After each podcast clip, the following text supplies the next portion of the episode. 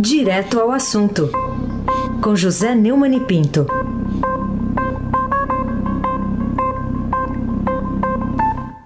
Oi, Neumani, bom dia. Bom dia, Raíssa Abac, Carolina Ercolim. Bom dia. Paula Niederauer, Moacir Biasi, Carlão Amaral. Feliz da vida por ter derrotado o Raíssen Abac no último Palmeiras de São Paulo. Ai, ai, ai. Ô, louco, é o Morelli? Ca- Já acabou? É o Morelli já? É, Clã Bonvinha, Manuel Alice Isadora. Bom dia, melhor ouvinte, o ouvinte da rádio Eldorado 107,3 FM. Aí se abaque, sempre palmeirense, sempre craque. Aproveito para parabenizar o Carlão São Paulino pela primeira vitória depois de tanto tempo lá no, no Allianz Parque. Ai, ai, ai. Depois de tantas goleadas, gols por cobertura. Parabéns aí. não, é, não, não é sempre que acontece. Eu acho que o Rui Mesquita ainda era vivo. O- sabe que hoje é uma data importante corintiana, né? 13 de outubro de 77, 43 anos do título do Corinthians, hein? Vamos falar aqui do- da polêmica do fim de semana, o Neumann, sobre a fuga do chefão do PCC, o André do Rap, do Rap. É, a que conclusão a gente pode chegar sobre a quem cabe a maior culpa pelo risco aí corrido pela sociedade com esse habeas corpus dado pelo ministro Marco Aurélio lá do Supremo? É, a culpa maior, o primeiro culpado é Marco Aurélio Melo, porque ignorou o fato de a relatora natural do caso ser sua colega Rosa Weber e não explicou isso. Rosa Weber é que é encarregada da operação Overseas, na qual o, o, o André do Rap foi preso. E também por ter aplicado o golpe do habeas corpus canguru, né, uma expressão do Walter Maierovitch, em vez de ter mandado o pedido para o juiz de primeira instância. Canguru porque dá um salto lá, o cara não pede na primeira instância, já pede logo na última. Né? A desculpa dele de que não sabia que a advogada que o pedia, Ana Luísa Gonçalves Rocha, era sócia de Eduardo Baldo Barbosa, do escritório Baldo Barbosa Advogados com sede em Brasília, e Eduardo trabalhou no gabinete dele entre 2018 e 2020, dois anos e dois meses, em, e em fevereiro deste ano postou uma mensagem de despedida e agradecimento à equipe do ministro. Após biênio de riquíssimo aprendizado, despeço-me dos colegas que fizeram deste período no Supremo mais do que uma experiência profissional. Na foto, a guisa de, reconhecimento, de agradecimento, os assessores de ontem e de hoje do gabinete do Marco Aurélio. É, o Marco Aurélio estava na foto. É, o outro culpado é o, o ministro Alexandre de Moraes, que é, reescreveu, né, pelo menos inspirou que a Câmara tenha reescrito o pacote anticrime do Sérgio Moro, permitindo ao Marco Aurélio esse absurdo. né. Mais um culpado, Gustavo Aras, que nem- até agora não explicou por que demorou para recorrer, e assim que o fez, Fux cancelou a decisão justificável, mas já era inócuo, porque é claro que proprietário de dois helicópteros e uma lancha, quando foi preso, foi apreendido isso também, numa casa em Angra dos Reis, o André do Rep não ia ficar dando sopa no endereço que deu à polícia.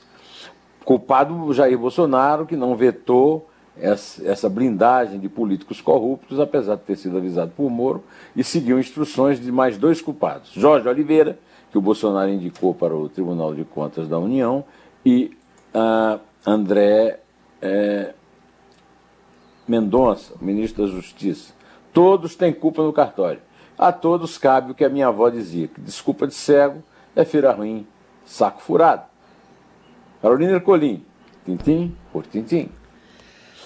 Vamos lá, uma sucessão de erros, né? Bom, presos por tráfico acusam usam o caso de André para serem soltos, é chamada de capa aqui do Estadão de hoje, do portal. Você esperava por outra consequência desse habeas corpus do chefão do PCC por Marco Aurélio Melo que não fosse exatamente essa? É, não esperava, né? É, é, Márcio Henrique Garcia Santos também pediu liberdade é, logo depois da, da soltura de André. A defesa de Márcio Santos havia pedido a soltura em agosto, quando Marco Aurélio concedeu o primeiro habeas corpus, né? O, o Marco Aurélio é, é incidente. É, o, também o Estadão está dando a notícia de Gil, Gilcimar de Abreu, e isso, nem vou dizer os nomes todos, porque vai, vai ser uma verdadeira enxurrada, né? É, que é resultado dessa absoluta é, falta de qualquer senso de realidade. O, o Marco Aurélio diz que ele é, não, é, não vê capa, né? Ele não vê capa, ele não vê a realidade, ele não vê a rua, ele não vê a sociedade. Ou, ou vê, ou vê. Sabe-se lá por que, que ele está dando esses habeas corpus. Aí sem abaque, o craque. Ô Neumann, eu queria falar também um pouquinho, você anunciou semana passada que haveria essa, na série Neumann Entrevista, haveria no fim de semana, foi no sábado, uma entrevista com o ex-ministro da Justiça Sérgio Moro, então eu queria que você trouxesse para a gente o que, que houve nessa entrevista, também toda a repercussão. É, é a nona entrevista né, que eu faço. É, entrevistei também Paulo Marinho, Modesto Carvalhosa, Walter Maierovitch, Eliana Calmon, Felipe Moura Brasil, Chico Graziano, Sérgio Moro. Contei errado, sete, são sete entrevistas, né?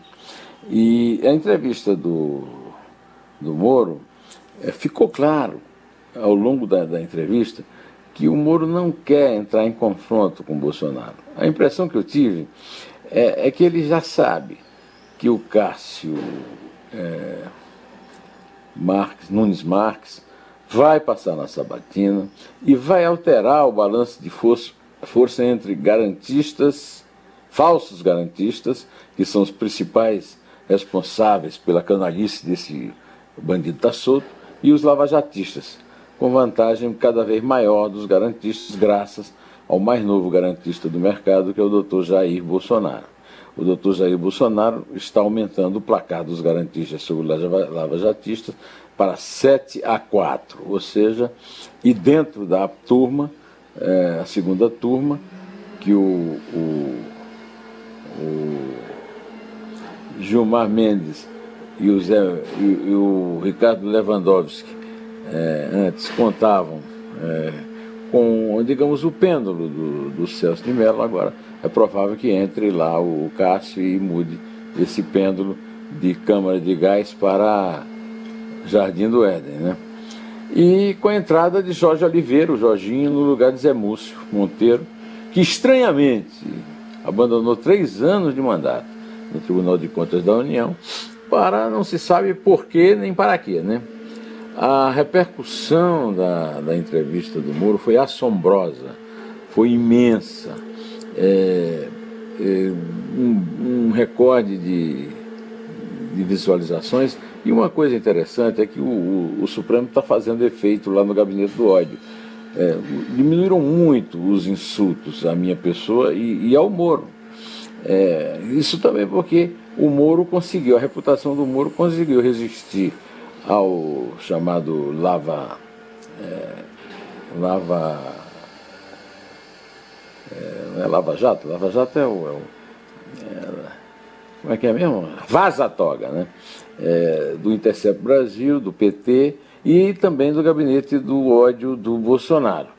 É, fico então muito feliz por, pelo resultado da entrevista e, pelo, e, e pelo, por essa demonstração de que a reputação do Moro não está abalada pelos seus dois inimigos no extremo, o do PT do lado, o, o Bolsonaro do outro. É, Carolina Escolim, tintim por tintim. E o doutor Cássio é um homem de bem? Qual é o sentido dessa dúvida que está no título também do, do seu artigo, publicado ainda no, no blog e no portal do Estadão? A resposta está no, na linha fina do artigo do blog. Né? Advogado desconhecido que inventa no currículo títulos que não conquistou e se esquece de corrigi-los nos nove anos passados como desembargador tem moral para assumir uma cadeira no Supremo? A resposta é não. Né? É, aliás, é, eu quero é, lembrar que a, a, a fatura da indicação, né, da aceitação de alguém que falsifica a classificação que autoriza a galgar ao posto mais alto da própria carreira profissional acadêmica, pode ser estendida à facção dita garantista do STF, os nunca excelsos Vilma Mendes, Dias Toffoli e Ricardo Lewandowski à frente, mas não os únicos. E mais ainda, muito mais, aos nada nobres senadores de cuja indiferença a população fica bestializada, tomando emprestada a definição é, do historiador Zé Murilo de Carvalho sobre a proclamação desta insana e imunda, imunda república. Antes de encerrar e, e pedir que é, a Carolina conte, eu quero dar apoio total e irrestrito a tudo que ela e o Heisen falaram, principalmente o Heisen falou sobre os parques fechados. É um absurdo, um absurdo que os parques estejam fechados no fim de semana e eu só vejo uma, uma explicação. É que os donos de bares fazem pressão legítima e, e são financiadores de campanha e conseguem abrir os bares. O mesmo vale para os shoppings. Agora, os parques não. Os parques são funcionários que a prefeitura prefere não pagar a hora extra de fim de semana, fechando os parques e tratando as crianças como se fossem é, párias de, desta sociedade de castas. Parabéns ao, ao Heisen pela descrição da sua, é, da sua saída e o parque fechado e a rua lotada, e a Carolina por ter feito também um comentário. Pode contar, Carolina. É três.